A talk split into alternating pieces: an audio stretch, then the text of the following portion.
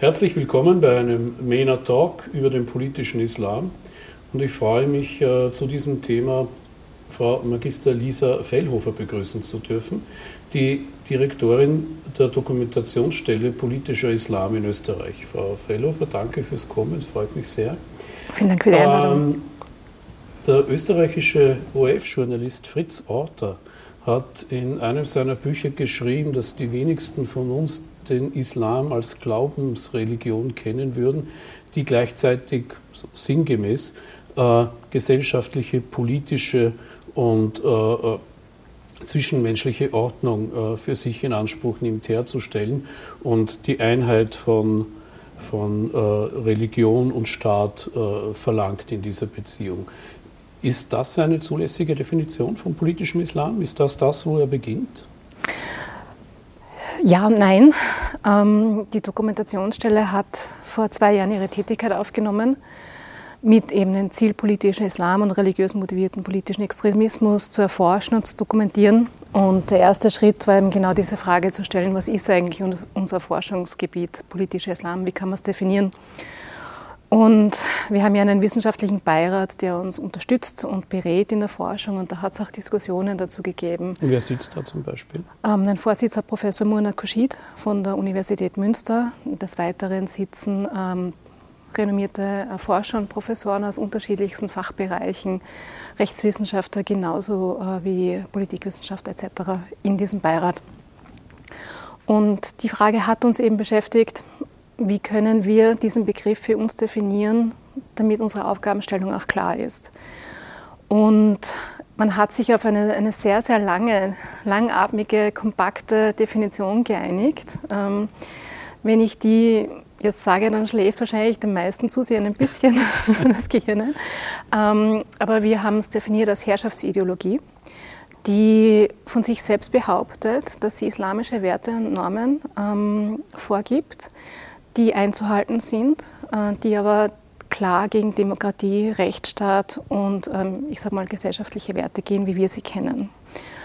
Und eben diese Grenzüberschreitung, demokratische Grundwerte, Menschenrechte, ähm, auch das Primat des Rechtsstaats macht dann den politischen Islam aus. Dieser, dieser Anspruch, eine Gesellschaft umsetzen zu wollen, die nur auf einer Religion basiert ist und die gegen die Demokratie auch geht und den, den Rechtsstaat, wie wir ihn kennen in Europa. Was in gewisser Weise logisch ist. Genau. Wenn das Recht von Gott kommt, ist es nicht verhandelbar und kann vom Menschen ja nicht geändert werden. Dann will sich der Mensch ja über Gott erheben sozusagen und Gottes Recht oder, oder Gottes, von Gott verkündetes Recht und seinem Propheten verkündetes Recht außer Kraft setzen. Wenn, Oder ist das zu hart formuliert? Das, das ist sehr hart formuliert ähm, und in der Ansicht von, von religiösen Extremisten stimmt es dann sicher, diese Ansicht. In europäischen Staaten haben wir die Erfahrung gemacht, wenn wir auf solchen Absolutheitsansprüchen beharren, bedeutet das Konflikte. Ähm, nicht gewaltsame, aber auch gewaltsame Konflikte. Und wir haben ja aus der eigenen Vergangenheit auch gelernt, dass das vielleicht nicht der Weg ist, den wir gehen sollten.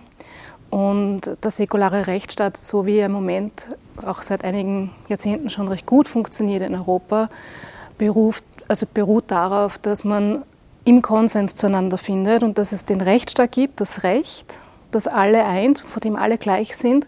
Und das bedeutet, dass auch zum Beispiel an Religionen alle denselben Rechtsanspruch haben. Religionsfreiheit eben gilt, ähm, sowohl im positiven wie auch im negativen Sinne. Also ich kann auch frei von Religion sein ja, in diesem also Rechtsstaat. Religionsfreiheit bedeutet ja auch das. Genau. Ja. Aber, aber Religionsfreiheit ist, ist, ist eine Sache, äh, weil Freiheit ja immer da endet, wo sie die Freiheit des Dritten berührt oder genau. jemand anderen berührt. Und wenn äh, äh, Vertreter, ob das jetzt politische Gruppierung ist oder eine religiöse Gruppierung, im Islam ist das sehr, sehr stark vermischt, im politischen Islam, über den wir heute sprechen, ähm, für sich in Anspruch nehmen, im Besitz der alleinigen Wahrheit zu sein und diese Wahrheit auf die ganze Gesellschaft überstülpen wollen, dann ist halt der Rechtsstaat auch gefordert. Nämlich genau diese Liberalität und die religiösen Freiheitsrechte, die Religionsfreiheit, äh, der anderen gegenüber dieser Anmaßung zu verteidigen. Das kann man ja schon so sagen, oder? Könnte man schon so sagen. Und der erste Schritt ist dann auch das, was wir tun, ähm, nämlich sich damit zu beschäftigen, okay, wo werden hier eigentlich die Grenzen überschritten? Wo beginnen dann die extremistischen Ansichten, die religiös begründet werden? Und darauf doch aufmerksam zu machen und in, zu informieren. Also so wie man es ja auch im rechtsextremen Spektrum macht, dann einfach ein wachsames Auge zu haben. Ähm, bedeutet es dann auch für uns als Dokumentationsstelle zu schauen, wo wird religiöser Extremismus dazu verwendet, äh, Gesellschaftsnormen, wenn es geht, zu verrücken oder in Frage zu stellen oder eben dann auch noch einen Schritt weiter zu gehen. Und Sie schauen, wenn ich Sie richtig verstehe, äh, nicht erst hin, wenn irgendjemand gewalttätig ist, sondern im einen Schritt vorher wenn die religiösen, ideologischen, wie auch immer, Grundlagen für Gewalt und Extremismus geschaffen werden. Das ist eigentlich der, der Zweck dieser Stelle, oder? Genau, das ist der Zweck der Stelle. Ähm, es gibt ja für den gewalttätigen Extremismus ja auch schon entsprechende Akteure, die da ein, ein sehr konkretes Auge darauf haben oder haben sollten. Ähm, das ist ja eher Sache der Geheimdienste, der Inlandsgeheimdienste. Etc., zum Beispiel oder auch äh, der Präventions- und die Radikalisierungsarbeit ja. im Vorfeld.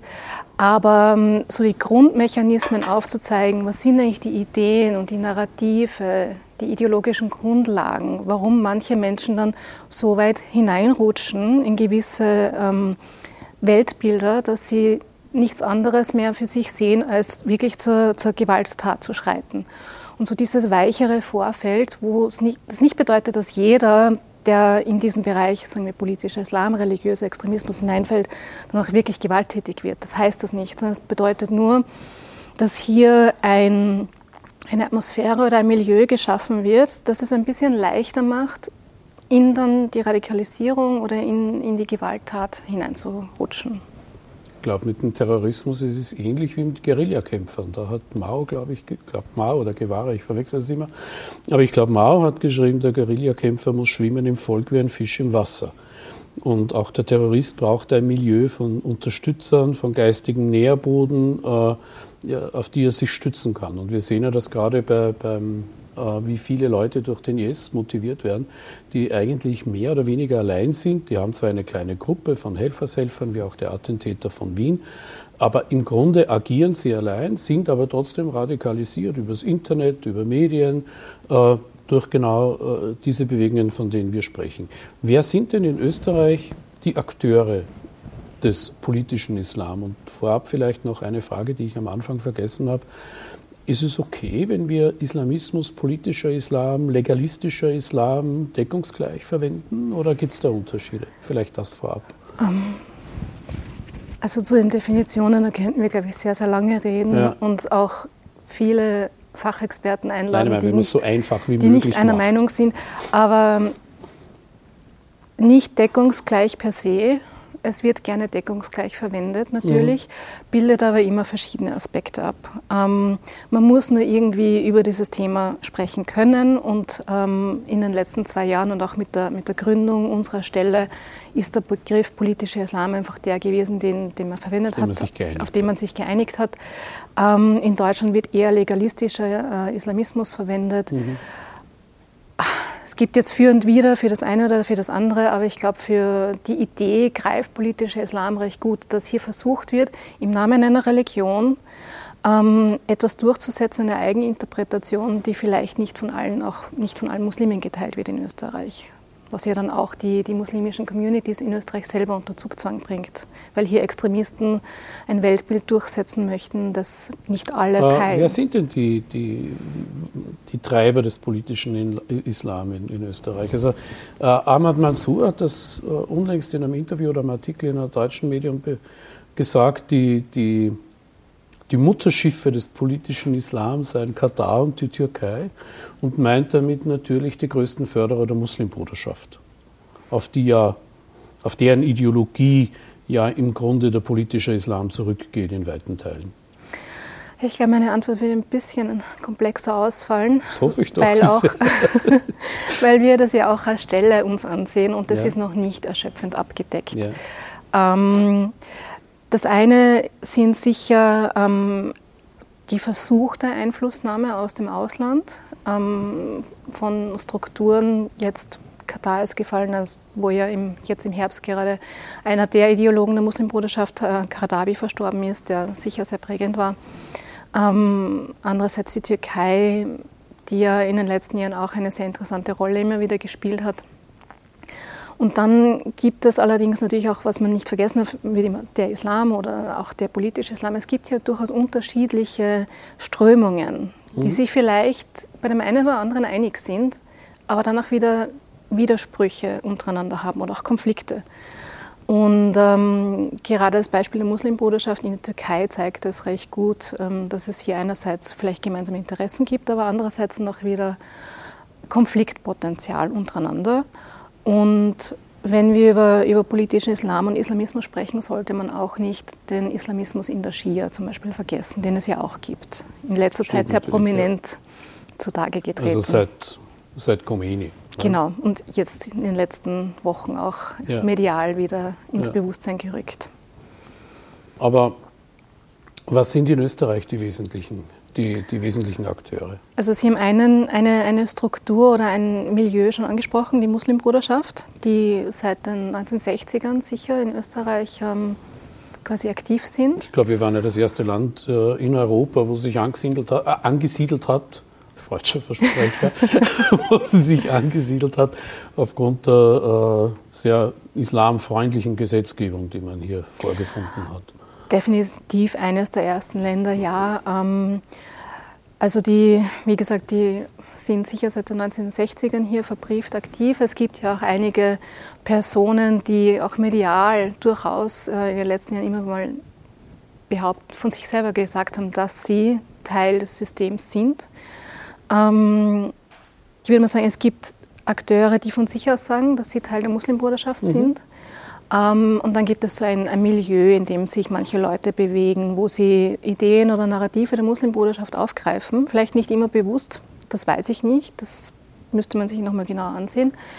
Aber wo durchaus das geteilt wird, wo so ein Wir gegen Sie Narrativ mitgegeben wird. Also die Muslime sind quasi, ähm, werden angegriffen von, ob jetzt mit Worten oder durch Taten, durch Nicht-Muslime, äh, wo dann immer wieder auch so Segregation von der Mehrheitsgesellschaft mehr oder weniger implizit oder explizit eingefordert wird. Ähm, ich kann Ihnen ein Beispiel geben. Wir haben ähm, Anfang des Jahres äh, Kenntnis erlangt über Predigten, die hier in einer Wiener Moschee getätigt wurden, auf Deutsch ähm, wo der Herr, der die Freitagspredigt hielt auf Deutsch, ähm, sehr eindeutige Dinge gesagt hat, die in dieses Narrativ der Muslimbruderschaft mhm. hineinfallen und wo auch explizit ähm, immer wieder antisemitische Narrative mitgenommen hat. Also als eines der Beispiele war, er hat den ORF ähm, als IRF, als israelischen Rundfunk bezeichnet und halt äh, eine Verschwörungstheorie von sich gegeben, dass äh, Juden und Jüdinnen die Medien beherrschen würden. Und wir haben dann ähm, das dokumentiert, nachdem wir Kenntnis davon erlangt haben und haben dann auch die IGG entsprechend informiert und andere Behörden, ähm, dass da vielleicht ein Problem vorliegt. Und soweit ich weiß, ist der Herr dort auch nicht mehr als Imam tätig. Aber es sind so diese kleinen Schritte. Man muss immer wieder genau hinhören und schauen, was wird eigentlich gesagt und was, was wird verbreitet, welche Ideen werden hier weitergegeben an manchmal auch ein durchaus junges Publikum. Äh, der Extremismusforscher Lorenzo Vitino sagt in einer seiner Studien, oder über, über die er auszugsweise auch in der Wiener Zeitung einen Artikel veröffentlicht hat, wo es heißt sinngemäß, äh, man darf nicht den Fehler machen, also man muss die Muslimbruderschaft richtig verstehen. Und richtig verstehen heißt zu erkennen, dass was auf Deutsch, Englisch oder in anderen Sprachen kommuniziert wird, nicht dasselbe ist, was in den arabischen Ländern kommuniziert wird. Das heißt, äh, in, Europa, im Westen, versucht die Muslimbruderschaft sehr, sehr gerne, äh, sich als moderate, liberale Stimme des, äh, der Muslime zu präsentieren, während sie auf Arabisch ein völlig anderes Bild abgibt und sich ganz, ganz stark und ganz massiv gegen die Modernisierung, gegen die Verwestlichung äh, äh, der arabischen Länder wehrt, während sie in Europa die Reislamisierung der muslimischen Communities, wenn man das so bezeichnen will, äh, propagiert. Wie sind wir auf das überhaupt eingestellt? Wissen wir überhaupt, was so genau vor sich geht? In, in den Moscheen, in den Hinterhöfen, äh, welche Schriften geteilt werden, in welchen Sprachen? Das ist eben Teil dessen, was wir tun, uns das anzusehen, ja. ähm, mit einer wissenschaftlichen Aufbereitung natürlich. Ähm, und das war auch eines der ersten Dinge, die die Dokumentationsstelle getan hat, äh, sich Bücher anzusehen. Das ist jetzt vielleicht für, für die meisten Menschen nicht sehr spannend, ähm, weil es wird auch gerne, also Moscheepredigten ist das eine, aber Bücher ist für sehr viele, ja, steht halt etwas in einem Buch drinnen. Man darf aber die Kraft von Büchern nicht vergessen, also welche Kraft Ideen, die über Bücher weitergegeben werden, auch haben. Und das eine ist sich ähm, wirklich auch im, im Original, im arabischen Original oder auch in, in türkischsprachigen Büchern äh, genau anzusehen, was steht denn drinnen. Ähm, die Schriften von Hassan al-Banna sind mhm. sehr spannend. Der Gründer der Muslimbruderschaft. Der Gründer der Muslimbruderschaft. Ähm, aber auch ähm, eben Karadabi haben wir uns vor kurzem näher angesehen, vor allem mit seinen antisemitischen Aussagen, die, die sehr heftig sind. Der Und auch in einem seiner Bücher Tipps gibt, wie man Frauen islamkonform schlägt. Ja, das findet sich sehr, nicht nur leider dort. Das findet man auch in türkischsprachigen ja. Büchern. Ähm, quasi der richtige Umgang zwischen Eheleuten, der, ähm, ich würde es mal sagen, unseren Ideen, wie man äh, Gleichberechtigung in der Ehe lebt, eher entgegensteht. Und genau das ist der Punkt, genau zu schauen, was steht da geschrieben, was wird weitergegeben, dann auch eben in Predigten, im täglichen Gespräch, ähm, diese Dinge. Und wirklich, wirklich einfach kontinuierlich aufzuzeigen. Wie verankert ist die Muslimbruderschaft in der IGGÖ? Das kann ich Ihnen nicht beantworten. Ja, es gibt auf jeden Fall äh, äh, Studien, die, die, die, die, besagen, dass äh, die in der Gründungsphase die IGGÖ äh, auf jeden Fall also Menschen beteiligt waren, die den Muslimbrüdern nahestanden bzw. dieser Vereinigung angehörten. Nun, wir haben vorhin über die, über die verschiedenen Gruppierungen gesprochen. Nun vertritt die IGGÖ rund 700.000 Muslime in Österreich. Stimmt das ungefähr? Soweit ich weiß, die letzten Statistiken haben von 700.000, 800.000 Muslimen in Österreich gesprochen. Soviel ich weiß, die, ist bei der IGGÖ wahlberechtigt, wer einen Mitgliedsbeitrag bezahlt bei der IGGÖ. Niemand weiß, wer diese Mitglieder sind, aber kolportiert wird das ein, um die 10.000 oder sogar noch weniger. Das heißt, äh, äh, uns, wir sind ja ein institutionalisierter Staat. Institutionen neigen natürlich dazu, sich Institutionen zu suchen, mit denen sie sprechen können, weil sonst haben sie keinen Ansprechpartner. Äh, das heißt, wenn wir mit den Vertretern der Muslime sprechen, sprechen wir mit, wir als Staat, nicht, nicht, ihr, ihr, nicht Sie, sprechen wir mit einer Organisation, die von einem Bruchteil aller Muslime demokratisch legitimiert ist. Äh, ist schon irgendwie ein Problem, oder? Also die IGGÖ ist ja anerkannt, die Vertretung der Muslime in Österreich. Ja, die gesetzlich ein, anerkannte genau, Vertretung. Es gibt ja in Österreich... Eine von zwei jetzt, ähm, oder? Es gibt noch, gibt es nicht seit dem Islamgesetz noch eine zweite? Na, die IGGÖ... Die Aleviten? Die Aleviten gibt haben, es, genau. Die haben noch eine eigene, oder? Und ähm, die IGGÖ ist eben als die, die Vertretung der Muslime und Muslime in Österreich anerkannt. Ist auch richtig so, weil der Islam als Religion anerkannt ist. Es gibt ja insgesamt, äh, ich glaube, 16 Religions- und Glaubensgemeinschaften in Österreich, die anerkannt sind. Mhm. Ähm, was ja die Diversität und Pluralität unseres Staates zeigt. Und auch, wie wichtig es ist, Religionsfreiheit zu gewähren und eben zu schauen, dass wir alle eine rechtsstaatliche Basis haben, die gleich behandelt. Ähm, ob jetzt der Vertretungsanspruch wirklich für alle Muslime und Musliminnen, das ist eine andere Frage. Ähm, die Gegenfrage könnte man sicher auch bei Katholiken und Katholikinnen in Österreich stellen. Ähm, Na, da ist es eigentlich einfach. Also wer Mitglied der katholischen Kirche ist, ist Mitglied der katholischen Kirche. Wer das nicht ist, ist es nicht. Ich bin vor langer Zeit ausgetreten aus der katholischen Sehen Kirche. Also äh, äh, insofern wird der Papst wahrscheinlich eine andere Meinung darüber haben, ob ich Katholik bin oder nicht, weil Semper Katholicus, äh, also Semel Katholicus, Semper Katholicus, ja, der Staat sieht das anders als das Kirchenrecht. Aber, aber davon abgesehen ist es relativ einfach. Ich denke mir nur, also man sagt ja immer, die, die Mehrzahl der Muslime sei, und ich glaube, ich kenne ja selber wahnsinnig viele, also ich, ich bin ja sehr geneigt, das zu glauben und will das auch glauben. Die Mehrzahl der Muslime sei ja bestens integriert, wir hätten keinerlei Problem. Eigentlich ist alles ganz wunderbar.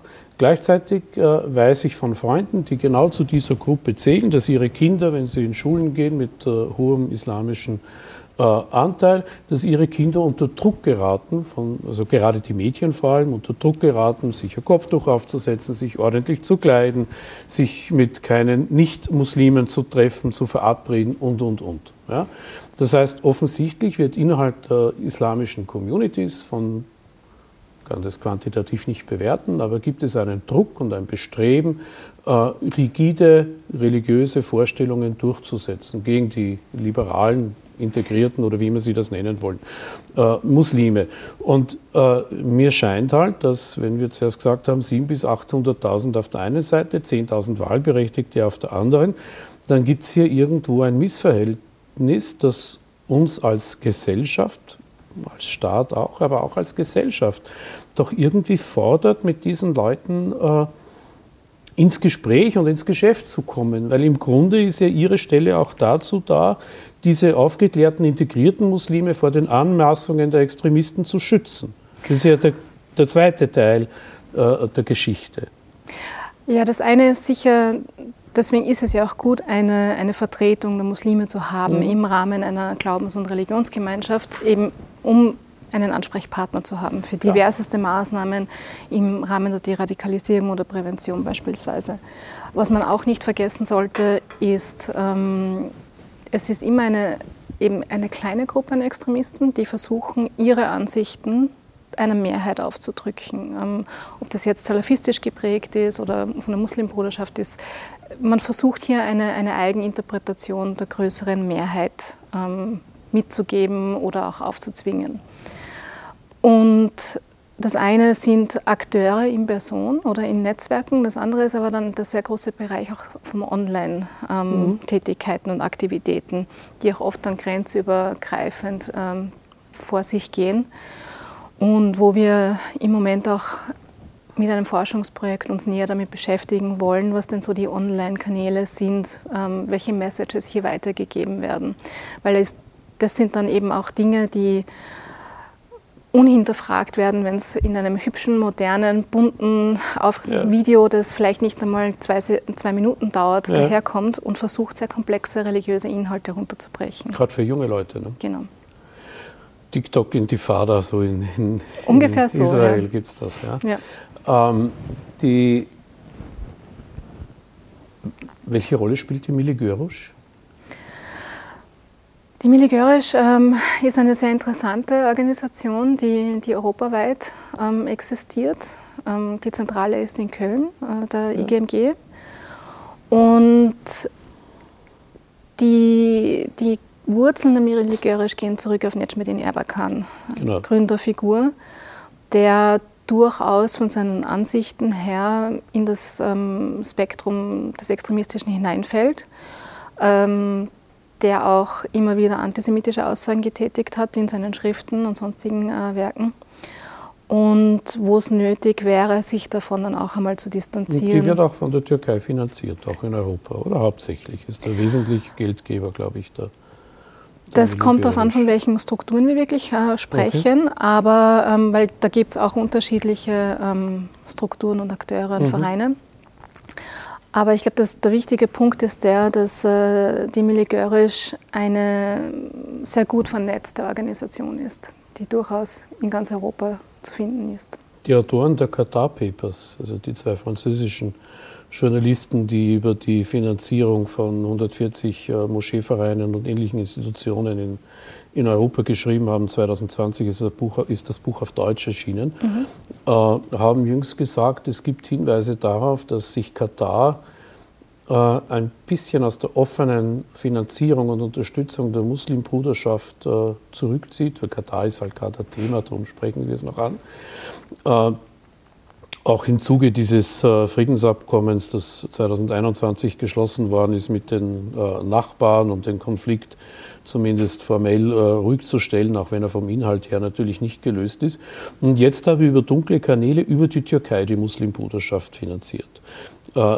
Darauf hat wahrscheinlich Mansur angespielt, also die Türkei und Katar dezidiert als Mutterschiffe des politischen Islam in Europa bezeichnet hat, weil das halt die wesentlichen Geldgeber sind. Und ohne Geld ist halt schwierig. Ne? Ja, wobei in Österreich ja beispielsweise mit dem Islamgesetz gibt es ja ein, ein Mittel oder ein Instrument, auch Auslandsfinanzierung zu unterbinden oder ja. eben ja, Aber nicht niemand, zu haben. Niemand äh, hält jemanden davon auf, äh, einer Stiftung oder einem Verein Geld zu spenden. Das darfst du auch, wenn, du, wenn, wenn das Geld vom Ausland kommt. Und diese Stiftung oder der Verein unterstützt halt dann wieder andere, wenn man das über zwei, drei Kanäle laufen lässt. Diese Wege gibt es natürlich, ja. Man, ist das jetzt nicht wirklich ein unüberwindbares Hindernis? Ähm, wir glauben immer und gehen auch davon aus, ich auch, dass wir von einer Minderheit reden, wenn wir vom politischen Islam reden. Äh, damit meinen wir aber sehr oft vermutlich nur die, äh, die Zahl der Menschen, die bereit die extremistisch sind und die auch bereit wären, gewalttätig zu werden. Also das geistige Umfeld ist wahrscheinlich ein bisschen größer. Es gibt einen Terrorismusforscher, einen berühmten israelischen Boaz Ganor, der hat äh, bei einem Vortrag vor zwei, drei Jahren äh, gesagt, wenn ich es richtig erinnere, dass von den 1, irgendwas Milliarden äh, Muslimen auf der Welt rund 10 Prozent als extremistisch in ihren Ansichten zu bezeichnen wären und davon wiederum 10 äh, bis 20 Prozent an der Grenze dessen, an der Grenze zur Gewalttätigkeit sich befinden würden. Wenn diese Zahlen für Österreich stimmen, dann würden wir immerhin von 7.000 bis 10.000 Leuten sprechen, die zumindest ansprechbar wären für Gewalt. Das scheint jetzt wahnsinnig hoch. Aber umgekehrt, ich lebe in Graz und von Graz hört man ja immer ganz schlimme Sachen, dass da also wirklich so eine der Hochburgen des politischen Islam in Österreich sei. Haben Sie dort zu den Zahlen irgend, irgend, irgendeine Information? Ähm, ich kann jetzt nicht für oder gegen die Studie sprechen. Mhm. Ähm, und auch jetzt nicht, ich wüsste nicht, dass es für Österreich ähnliche Untersuchungen gäbe. Ja. Man muss auch immer ein bisschen aufpassen, was man hochrechnet und Klar, wie man dann, was ja die Ausgangslage gleich, ist. Ne? Genau. Das, Ägypten ist anders als Österreich, das ist schon klar. Nein, auch wieder die Statistik hoch, also klar, die Hochrechnungen klar. passieren und das diese Dinge. Extremismus überhaupt. Aber ähm, dass, ähm, dass es beispielsweise lokal in. Aber 500 Leute sind auch schon viel, nur um das jetzt ins richtige äh, Licht zu rücken. Ne? Das schon, aber dass es zum Beispiel eben Lokalstrukturen gibt, die durchaus schon länger vorhanden sind, wie jetzt in Graz, wo es äh, einige Vereine gibt, wo es eine, eine, Geschichte dementsprechend gibt oder auch in Wien.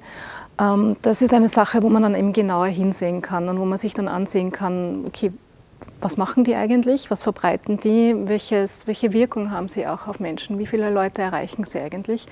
Wir haben uns ähm, letztes Jahr eben beispielsweise mit äh, dem Liga Kulturverein näher mhm. beschäftigt und die Geschichte einfach nachvollzogen seit der Gründung, wie auch die Einladungspolitik war, wo sich durchaus zeigt, dass sie immer wieder Personen eingeladen haben, die, ich sage mal zumindest der Muslimbruderschaft und deren Ideen nahegestanden sind. Und das sind so Dinge, die, auf die man aufmerksam machen muss. Und man sagt, okay, das geht vielleicht auch nicht in der Form, weil man würde es ja im rechtsextremen Bereich auch nicht tolerieren. Oder sollten wir nicht tolerieren, wenn dann immer wieder, sagen wir mal, Neonazis eingeladen werden von gewissen Strukturen.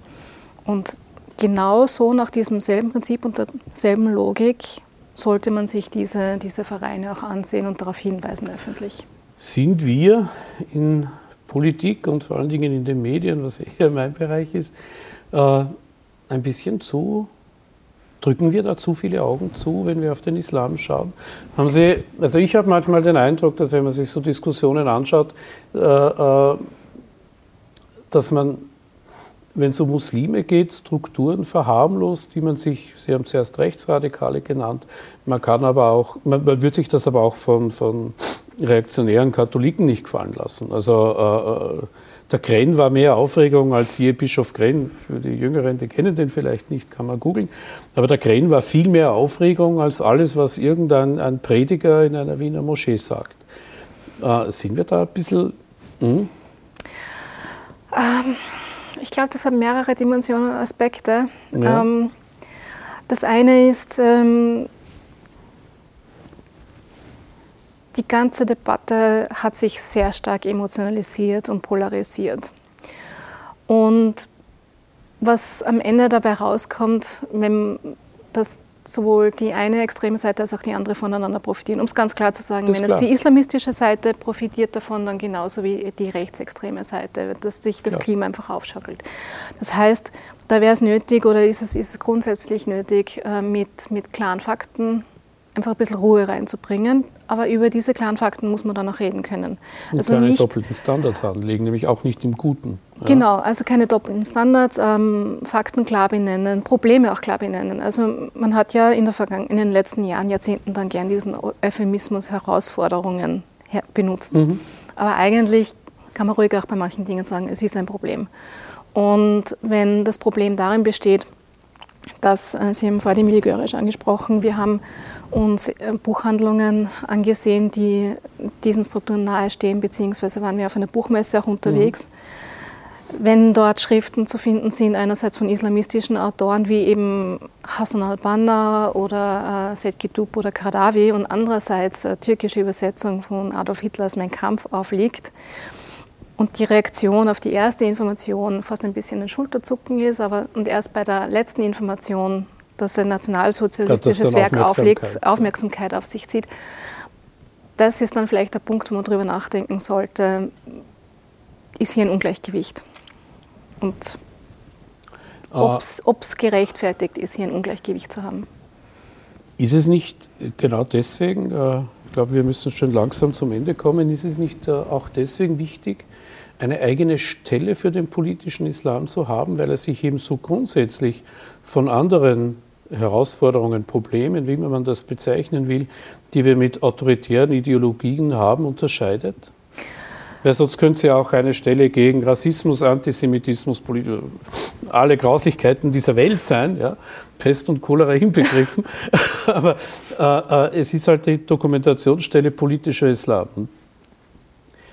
Übrigens an dieser Stelle eine Empfehlung ans Publikum. Äh, auf Ihrer Website, die wir einblenden im, in, in der Aufzeichnung, finden sich sehr, sehr viele spannende Publikationen zum Thema, die man frei und kostenlos runterladen kann. Also für jeden, der sich interessiert, kann sich dort informieren.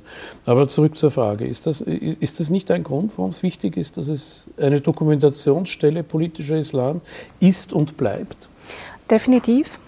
Ähm, auch deswegen, weil wir sehr, sehr trennscharf arbeiten, um eben nicht dann die Religion des Islam über einen Kamm zu scheren mhm. und zu sagen, pauschal, das ist alles nur eine Religion, sondern weil wir uns genau ansehen, wo sind hier die extremistischen Tendenzen von gewissen Strukturen und das davon abtrennen von der Religion. Also, Weil Sie einen wissenschaftlichen Zugang haben und keinen politisch-aktivistischen. Genau, wir haben einen wissenschaftlichen Zugang und auch ein dementsprechend besetztes Team mit den Ausbildungen, den Hintergründen.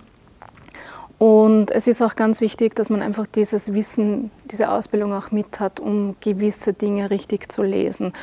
Abgesehen davon, die Sprachkenntnisse braucht man. Und wenn man ähm, jetzt sich nur mit deutschen Texten oder Reden oder Aussagen beschäftigen Bild, würde, ja. erhält man zum Teil ein falsches Bild. Und das ist definitiv wichtig, dass es die Stelle gibt ähm, und dass man einfach ja, immer wieder darauf aufmerksam macht, ohne jetzt dann allerdings diese, diese Polarisierung, die ich vorher angesprochen habe, dann zu befeuern. Zu also ein bisschen ein Balanceakt natürlich. In diesem Sinne, Frau Magister, danke fürs Kommen. Ich wünsche Ihnen viel Erfolg in Ihrer Arbeit. Bis zum nächsten Mal. Vielen Oder Dank. Bis auf ein anderes Mal. danke. danke. Eine Produktion von MENA Watch, dem unabhängigen Nahost-Think Tank. Auf unserer Website finden Sie täglich aktuelle Informationen und Analysen. Besuchen Sie uns.